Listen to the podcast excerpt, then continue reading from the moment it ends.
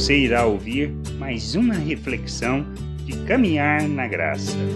Caminho para a libertação. Zacarias, no Evangelho de Lucas, no capítulo 1, do versículo 76 ao 79, profetiza com relação ao papel de João Batista preparando o caminho para Jesus, o Cristo. Tu, menino, serás chamado profeta do Altíssimo, porque precederá o Senhor, preparando-lhe os caminhos para dar a seu povo conhecimento da salvação. No redimi-lo dos seus pecados, graças à entranhável misericórdia de nosso Deus, pela qual nos visitará o sol nascente das alturas, para iluminar os que jazem nas trevas e da sombra da morte e dirigir os nossos pés pelo caminho da paz.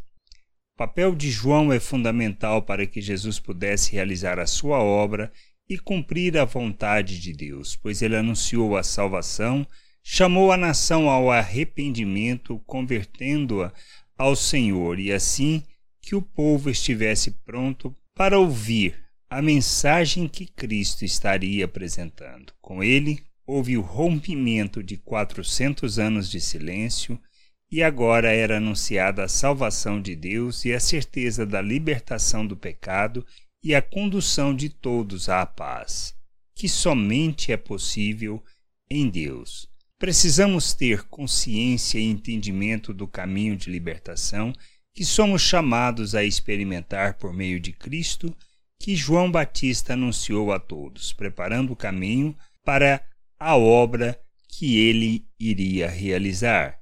Que a gente possa entender e buscar essa libertação, libertação prometida por Deus, por meio de Cristo, para experimentarmos da verdadeira vida e da sua misericórdia. Graça e paz sobre a tua vida. Amém.